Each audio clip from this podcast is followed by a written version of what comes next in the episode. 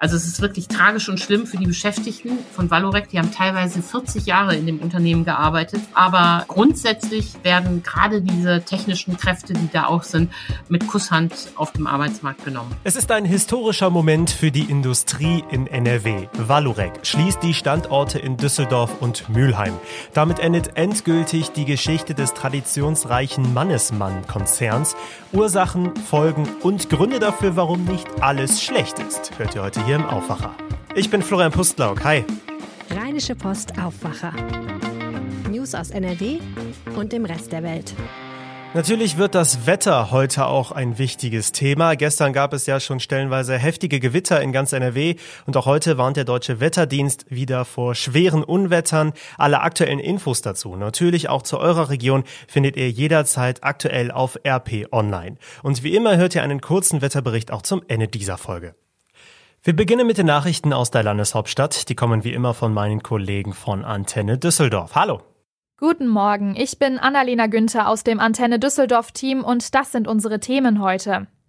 Die Gewerkschaft IG Metall will im Kampf um den Erhalt des Valurec-Werkes in Rath noch nicht endgültig die Flinte ins Korn werfen. Man fordere weiterhin den Fortbestand des Standortes und einen Erhalt der fast 1700 Arbeitsplätze.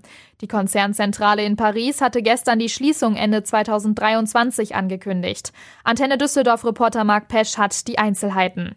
Die IG Metall kritisiert die Konzernzentrale in Frankreich massiv. Die Verkaufsbemühungen seien eine Farce gewesen. Das vom Betriebsrat vorgelegte Fortführungskonzept sei nicht vernünftig geprüft worden. Der Betriebsrat selbst scheint angesichts der Nachrichten aus Frankreich zu resignieren. Sprecher Wilson Gegic sagte, man müsse jetzt vernünftige Abfindungsregelungen finden. Für Valurec müsse es richtig teuer werden.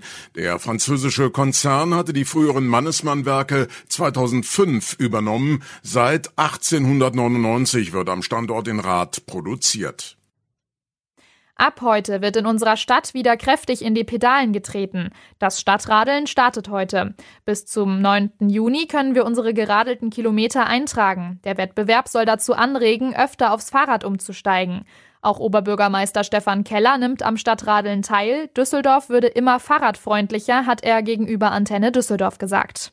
Deshalb äh, glaube ich, ist es auch ein guter Ausdruck dessen, dass immer mehr Menschen in Düsseldorf aufs Fahrrad steigen, dass man das auch immer besser kann. Dafür sorgen wir nach Kräften, indem wir das Fahrradnetz ausbauen, die Infrastruktur verbessern, die Rahmenbedingungen insgesamt fürs Fahrradfahren verbessern. Stadtradeln ist einfach eine tolle Maßnahme, um kräftig Werbung zu machen und wie gesagt, was fürs Klima zu tun. Aktuell haben sich schon rund 7000 Düsseldorferinnen und Düsseldorfer zum Stadtradeln angemeldet. Hilfe für geflüchtete Menschen aus der Ukraine. Im ehemaligen Kaufhof am Wehrhahn wird sie täglich gelebt. Dort hat die Organisation HISPI für die Stadt Düsseldorf die zentrale Annahme- und Abgabestelle für Sach- und Lebensmittelspenden Düsselshare aufgebaut. Täglich holen sich hunderte Menschen dort Dinge zum Leben. 60 Ehrenamtliche pro Tag machen das möglich. HISPI-Chefin Karin Jungjohann mit einem aktuellen Kleiderspendenaufruf, der sich an jüngere Düsseldorferinnen und Düsseldorfer und deren Eltern richtet. Es gibt zum Beispiel für die Teenager sehr wenig. Also Kleidung zwischen 13 und 16-jährige Menschen, die das gerne anziehen und vielleicht sogar solche Kinder sind, die gerade zuhören, dann könnt ihr eure Jeans, die ihr nicht mehr braucht, hier abgeben. Aber bitte keine Erwachsenen und keine Kinderkleidung mehr. Davon haben wir reichlich. Ab sofort läuft die Spendenausgabe dort professioneller, fairer und kontrollierter. Mithilfe des Startups Dataletics ist die hispi 4 u App entwickelt worden. Menschen werden vor Eintritt in die Ausgabestelle eingescheckt. Waren sie schon zweimal in dieser Woche da, werden sie auf die kommende Woche verwiesen. Hotels und Gaststätten in unserer Stadt suchen aktuell dringend helfende Hände. Eine gute Möglichkeit für ukrainische Geflüchtete, sagt die Gewerkschaft Nahrung Genuss Gaststätten. Aber nur zu bestimmten Bedingungen wie etwa eine faire Bezahlung. Antenne Düsseldorf-Reporterin Olga Thomashoff mit den Einzelheiten.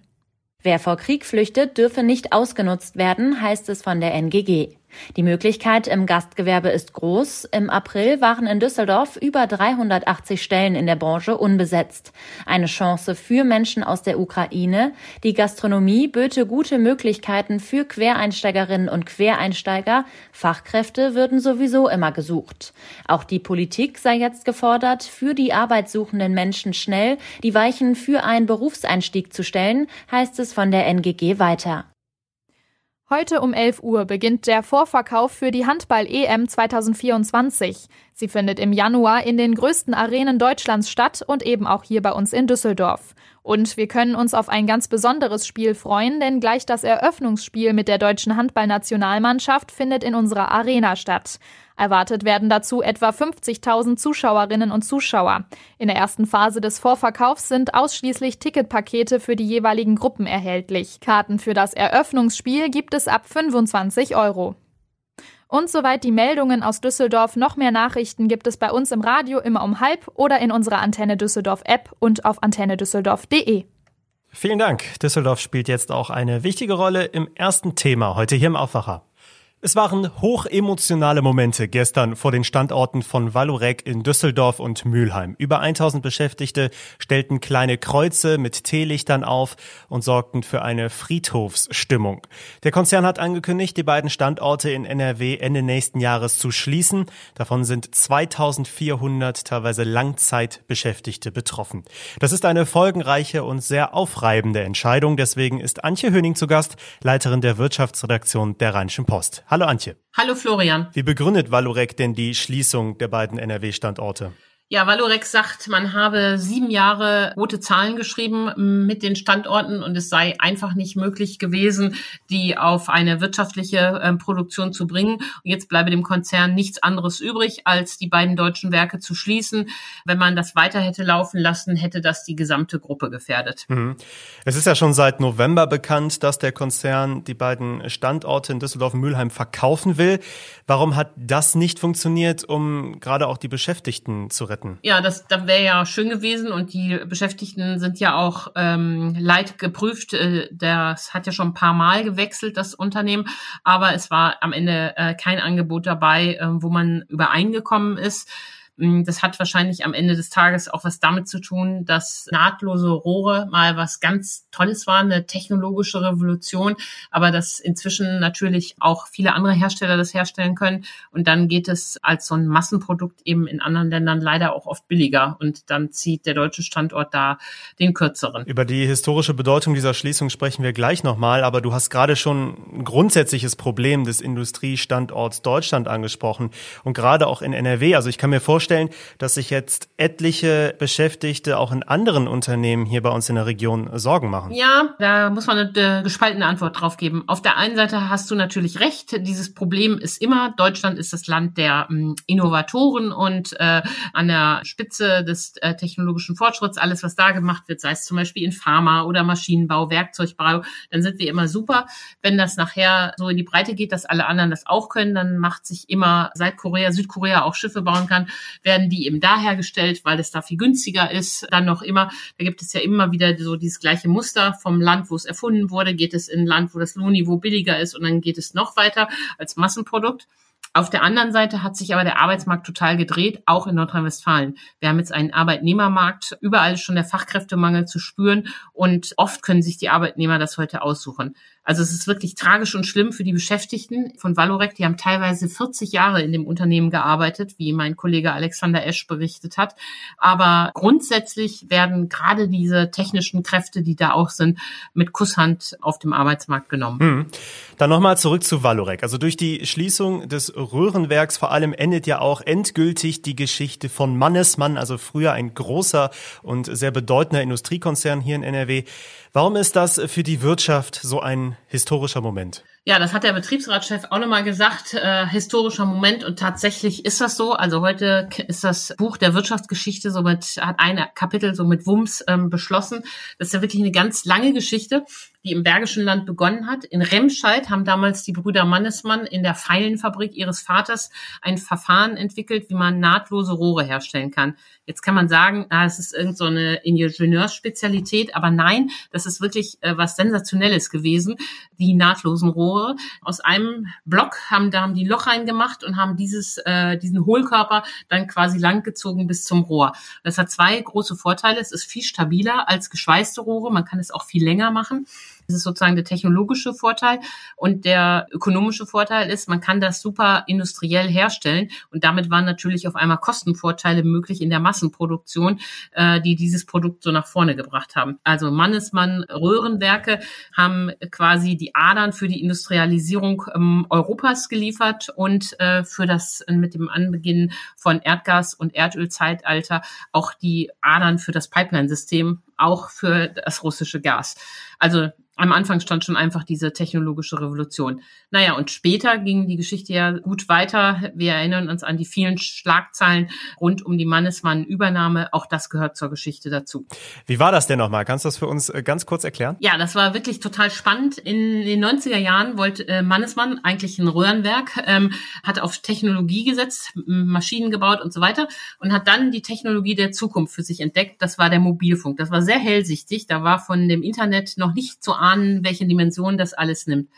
Dann haben die alle äh, möglichen Mobilfunker in Europa gekauft und sind dann auch nach England gegangen und wollten dort Orange kaufen, den britischen Mobilfunker. Und das hat den Platzhirschen Vodafone auf den Markt gerufen. Und da hat der Vodafone-Chef Chris Gent gesagt, so nicht. Also ich lasse mir hier nicht in meinem eigenen Hinterhof von den Deutschen was wegkaufen und hat seinerseits ein Übernahmeangebot für Mannesmann gemacht. Und dann gab es eine Übernahmeschlacht, wie es die europäische Wirtschaft noch nie gesehen hatte. Die führte dann am Ende dazu, dass Vodafone Mannesmann für 190 Milliarden Euro geschluckt hat. Das ist bis heute unerreicht die teuerste Übernahme der Wirtschaftsgeschichte. Und wir erinnern uns auch daran, wie es ein juristisches Nachspiel gab. Ähm, dann wurden ja Aufsichtsräte und auch der Vorstandschef äh, vor Gericht angeklagt. Es ging um Untreue oder Beihilfe zur Untreue. Der Prozess endete nach vielen Wendungen, wurde er gegen eine Geldauflage eingestellt. Und einer der Angeklagten war damals Josef Ackermann, der Chef der Deutschen Bank und Aufsichtsrat von Mannesmann. Und dieses Bild, wie er das Victory-Zeichen im Landgerichtssaal in Düsseldorf zeigt, hat sich doch in viele Köpfe eingebrannt und stand immer so für die Arrogant der Wirtschaftselite. Auch diese spannenden Stories verbinden sich mit Mannesmann und dem Standort Düsseldorf. Vielen Dank, Antje Höning. Vielen Dank. So viel also zu der historischen Schließung der Valorec-Standorte in Düsseldorf und Mülheim. Da gibt es noch viele weitere sehr, sehr interessante Geschichten zu. Die findet ihr verlinkt bei uns in den Show Notes. Und gleich sprechen wir darüber, warum Düsseldorf plötzlich wieder besonders sparen muss. Auch das hatten wir schon lange nicht mehr. Es ist also eine sehr wirtschaftslastige Folge, aber das ist ja jeden Tag anders bei uns hier im Aufwacher. Wenn euch dieser Themenmix gefällt, dann freuen wir uns natürlich über euer Abo und darüber, wenn ihr uns weiterempfehlt an Freunde, an Familie, an Kollegen. Das wäre super. Durch Corona sind die Ausgaben der Kommunen massiv gestiegen und die derzeitige Inflation sorgt natürlich auch dafür, dass alles weiterhin teurer wird. Und wie sehr das die Kommunen trifft, zeigt jetzt das Beispiel einer Stadt, die eigentlich schon lange damit geworben hat, schuldenfrei zu sein. Die Rede ist von unserer Landeshauptstadt, von Düsseldorf. Die Stadt rutscht in die Miesen und dafür ist Arne Lieb jetzt zu Gast, stellvertretender Chef der Lokalredaktion Düsseldorf. Arne, Düsseldorf schreibt also keine schwarzen Zahlen mehr? Ja, so richtig schuldenfrei schuldenfrei war Düsseldorf nie. Das war immer ein bisschen auch eine politische Botschaft, diese sogenannte wirtschaftliche Schuldenfreiheit. Aber was äh, leider stimmt, Düsseldorf hatte sehr, sehr wenige Schulden und es werden jetzt schlagartig mehr. Wie viele Schulden hat Düsseldorf denn inzwischen? Also an Krediten, die aufgenommen wurden für Investitionen, das ist jetzt neu, dass Düsseldorf das macht, sind wir jetzt etwas über 200 Millionen. Ende des Jahres werden es schon mehr als 400 Millionen sein. Also momentan so 200 Millionen im Jahr wird aufgenommen, damit Düsseldorf weiter bauen kann. Also Schulen, Straßen und was auch immer gebaut werden muss. Also Pandemie, jetzt Inflation, sind das so die Gründe dafür?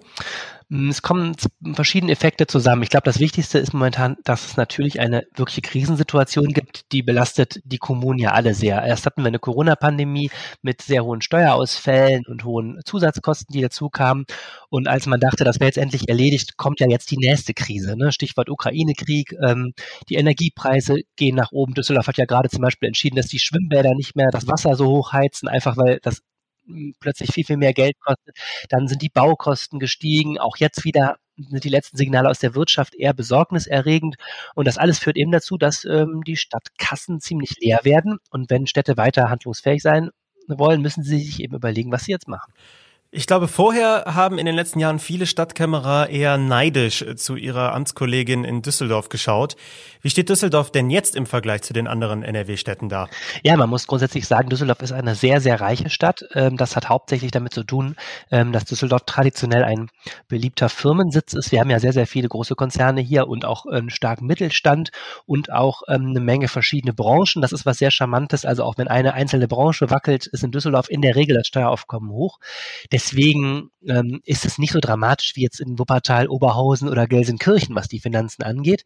Aber nichtsdestotrotz muss man sagen, die Düsseldorfer geben momentan auch so im laufenden Betrieb erheblich mehr aus, als sie haben. Das hat sich natürlich über Jahre auch so angesammelt und jetzt ist eben die Diskussion, äh, muss auch Düsseldorf vielleicht mal auf einem etwas kleineren Fuße leben.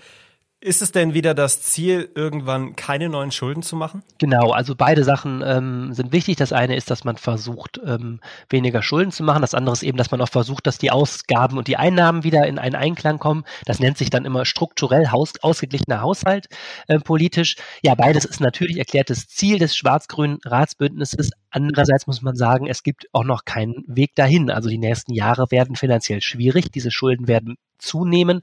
Und ähm, es gibt eben jetzt die Diskussion im Stadtrat, müsste nicht eigentlich viel stärker darauf reagiert werden? Ja, lass uns da nochmal genauer nachgucken. Ich glaube, überall in NRW, in den Kommunen, werden ja im Stadtrat sehr nachhaltige Entscheidungen getroffen, was die Finanzen angeht. Sehr, sehr folgenträchtige auch. In Düsseldorf ist es jetzt so, die FDP sagt, im Rat sind politische Fehler gemacht worden. Genau, die FDP hat sich dieses Thema Finanzen auf die Fahnen geschrieben in der Opposition, da immer weiter zu sticheln. Und es gibt gerade ein Beispiel, wo wirklich alle etwas grinsen. Ähm, gerade in der Corona-Zeit hm, hat man ja festgestellt, dass es einen Mangel an öffentlichen Toiletten gibt. Damals konnte man ja wegen des Lockdowns phaseweise nicht mehr auf, äh, in Cafés äh, aufs Klo gehen. Ähm, die Stadt Düsseldorf hat jetzt reagiert und ein ähm, ein Investitionsprogramm in öffentliche Toiletten gestartet und Düsseldorf will in den nächsten, ich glaube, zehn Jahren, man sage und schreibe, 52 Millionen Euro in Klos investieren. Und da spottet jetzt die FDP und sagt, also solange eine Stadt noch Geld hat, ne, um 50 Millionen in Klos zu investieren, ähm, kann es so schlimm nicht sein, beziehungsweise ist der Groschen offensichtlich noch nicht gefallen, dass man da jetzt etwas anders mit dem Geld umgehen muss. Auch das sogenannte wirtschaftlich schuldenfreie Düsseldorf muss wieder neue Schulden machen, wegen der Folgen der Corona-Pandemie und natürlich der steigenden Inflation. Die Informationen dazu hatte Arne Lieb. Vielen Dank. Gerne. Und diese Themen könnt ihr heute auch noch verfolgen. Heute wird es spannend, was das bundesweite 9-Euro-Ticket angeht. Gestern haben wir das hier schon im Aufwacher ausführlicher besprochen. Die Gesetzesvorlage für das Ticket muss noch durch den Bundesrat und hier hatten einige Länder bereits neue Forderungen an den Bund gestellt, was die Finanzierung dieses Projekts angeht. Die Suche nach der neuen Landesregierung in NRW geht weiter. Nach dem Start der Gespräche zwischen CDU und Grünen am Mittwoch gibt es heute ein erstes offizielles Treffen zwischen SPD und den Grünen. Rot-Grün hätte allerdings keine Mehrheit, nur eine Ampel mit der FDP wäre zumindest rechnerisch möglich. In Bonn findet heute der zweite und letzte Tag des Treffens der G7 Finanzminister und Notenbankchefs statt. Erneut ist in der Nähe des Veranstaltungsortes auf dem Petersberg eine Kundgebung gegen das Treffen geplant. Und auf Schloss Burg in Solingen gibt es heute eine Schlittschuhbahn, Eisstockschießen, Glühwein und weihnachtliche Live-Musik. Kein Scherz. So soll der im Winter ausgefallene Weihnachtsmarkt nachgeholt werden. Last Christmas bei schwülwarmen 28 Grad. Ja, warum eigentlich nicht? Weitere Tipps zum Start ins Wochenende bekommt ihr natürlich wieder von Wolfram Görz aus der Kulturredaktion. Bitteschön.